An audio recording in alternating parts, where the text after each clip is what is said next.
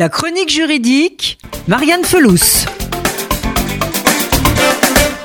Alors que se déroule en ce moment le Grenelle des violences conjugales, la question de l'existence juridique du terme féminicide fait débat. En effet, ce terme n'existe pas dans le Code pénal français. Le mot est entré pour la première fois dans le dictionnaire en 2015, défini comme le meurtre d'une femme, d'une fille, en raison de son sexe. Depuis le début de l'année, 101 victimes sont à déplorer, mais le terme féminicide n'a encore aucune existence juridique en France et continue de diviser. Et pourtant, il est déjà reconnu dans plusieurs pays. Alors, faut-il inscrire dans le droit le mot féminicide? De nombreuses associations le réclament depuis plusieurs années, mais des juristes jugent cela inutile, le code pénal prévoyant déjà la perpétuité pour les meurtres par conjoint. La loi est suffisamment bien écrite pour réprimer ces faits. Il n'y a pas de vide juridique, précise ainsi le syndicat national de la magistrature. Cela ne changerait rien juridiquement, estime l'Union syndicale des magistrats.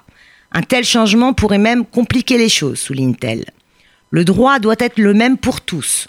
On ne peut pas punir plus sévèrement le meurtre d'une femme que le meurtre d'un homme ou d'un enfant, explique les magistrats. Mais dans le même temps, la Commission nationale des droits de l'homme tient à encourager l'usage de ce terme, à la fois sur la scène internationale, mais aussi dans le vocabulaire courant, en particulier dans les médias. Dans le langage, pour éviter la banalisation des féminicides, oui, mais dans le droit, non. C'est en janvier 2018, lorsqu'explose l'affaire Alexia Daval, que le terme féminicide est employé pour la première fois par la secrétaire d'État à l'égalité entre les femmes et les hommes, Marlène Schiappa. En cette année 2019, ce tragique décompte est amplement suivi. Le centième a d'ailleurs mobilisé dimanche 1er septembre une centaine de militants du collectif Nous Toutes sur la place du Trocadéro à Paris. Mais avant toute chose, il est nécessaire de mener une vraie politique de prévention contre les féminicides et plus largement de toutes les formes de violence conjugale.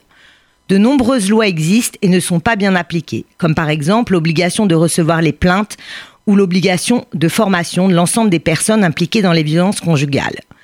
Plus que l'absence d'un terme juridique, ce sont les manques de moyens financiers et de formation des professionnels qui empêchent d'endiguer les féminicides et les violences volontaires. Ce qui tue, c'est le silence.